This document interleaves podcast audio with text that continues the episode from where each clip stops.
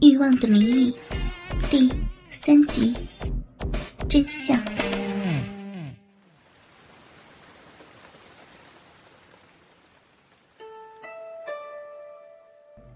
仙儿已经忘记了自己是如何失魂落魄回到家中的，两眼无神，四肢酸软。自己今天足足被刘刚在办公室玩弄了整整几个小时。此刻，他的体内还残留着刘刚大量的精液。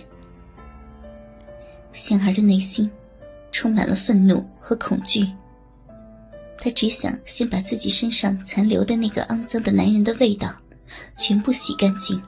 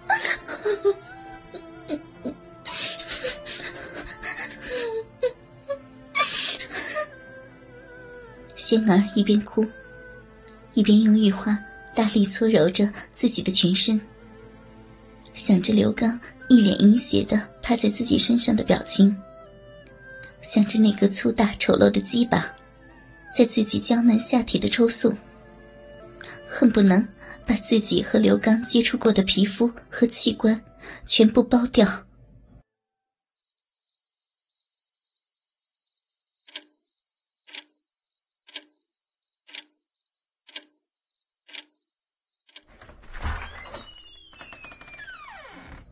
就在仙儿蜷缩在床上，几乎要昏睡过去时，房门被人推开了。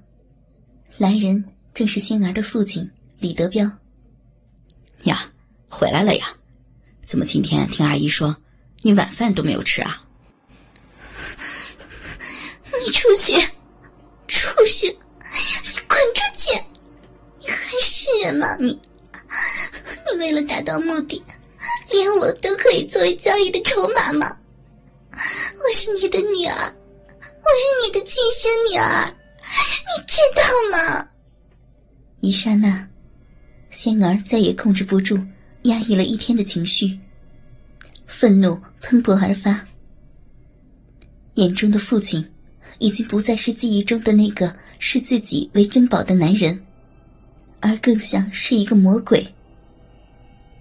而李德彪似乎也猜到了发生了什么，淡然的走到了仙儿的床边，坐了下来。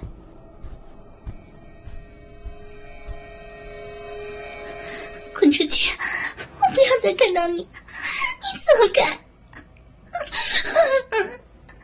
我恨你！你为什么要这样对我？你可是我的爸爸呀！是啊，我是你的父亲，你是我的女儿，你说的都没有错。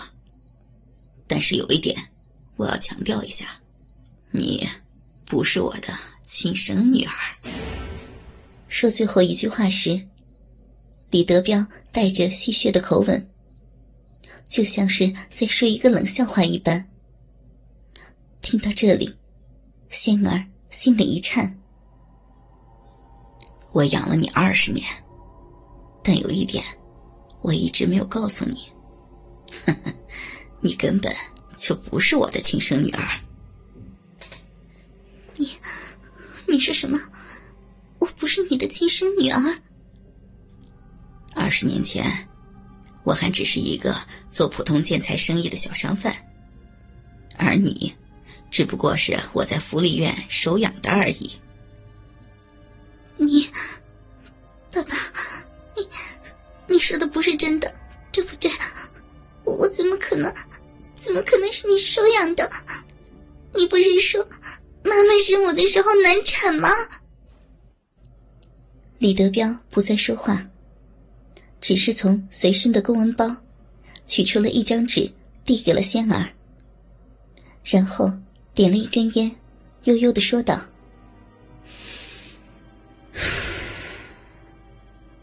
这是领养证明，你自己看看就知道了。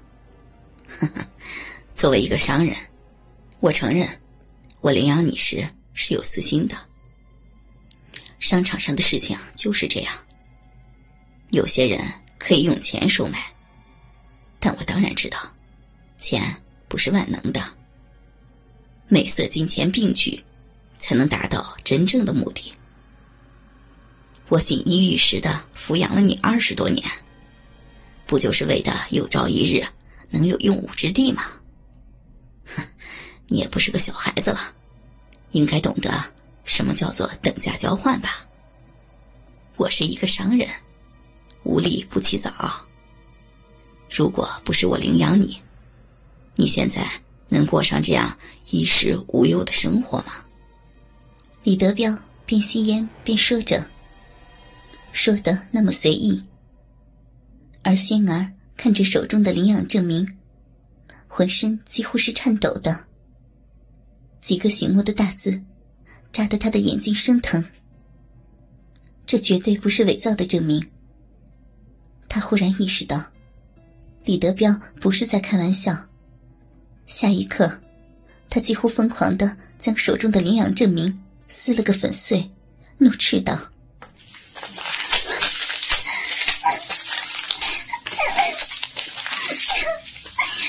李德彪，你是个人渣！”告你！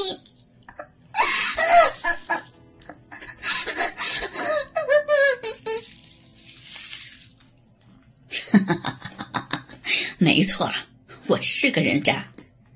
但是你要记得一点，我是一个养育了你二十年的人渣。你觉得，你告诉别人这一切，别人会相信你吗？更何况。你不是个傻子，你现在的生活是多少人所期待的？好了，早点休息吧。好，忘了告诉你了，不仅仅是刘刚，垂涎你的人还很多呢。这就是你存在的价值。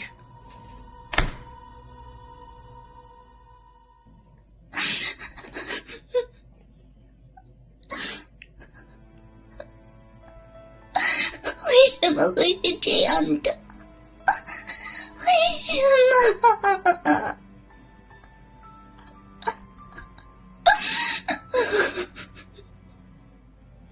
他的内心近乎是绝望的。原来，自己只是李德彪这些年来苦心经营的一个交易筹码，而自己这些年来，却一直被身边的朋友羡慕。有一个身份显赫的家世，有一个令人羡慕的父亲。锦衣玉食、荣华富贵的背后，竟是如此黑暗的真实。更让仙儿感到恐惧的是，李泽彪临走时留下的那句话：“垂涎你的人还很多呢。”这，就是你存在的价值。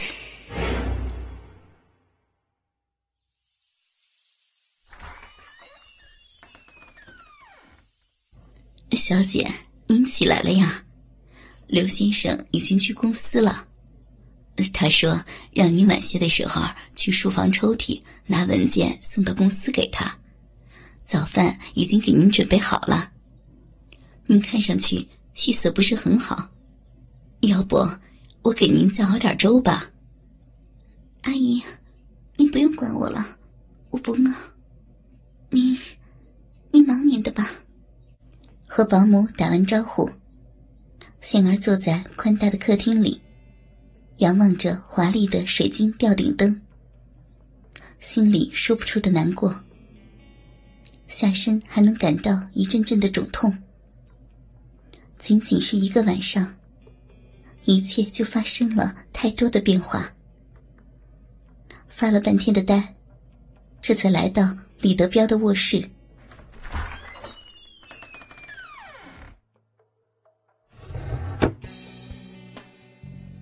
看到这封文件，杏儿的眼泪流了下来。这就是昨天自己用自己的处子之身换来的一份竞标审批手续，内容并不重要，但他却感到了无比的屈辱。李德彪这个人真的是太阴险了。可是他知道，自己除了隐忍，别无他法。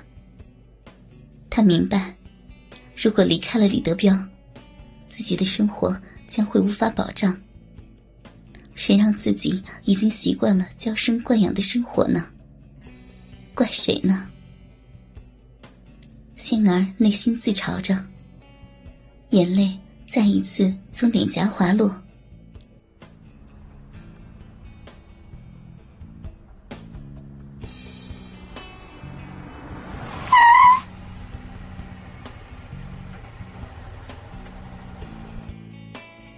仙儿来到了盛虹集团的总裁办公室，看了一眼坐在办公桌后的李德彪，冷冷的把文件丢到了桌子上，转身准备离开。今天晚上要陪几位领导吃饭，你记得，到时候陪我一起去。仙儿此刻恨不能给这个道貌岸然的家伙几巴掌，碍于秘书还在。只能点了点头，然后快步走出了办公室。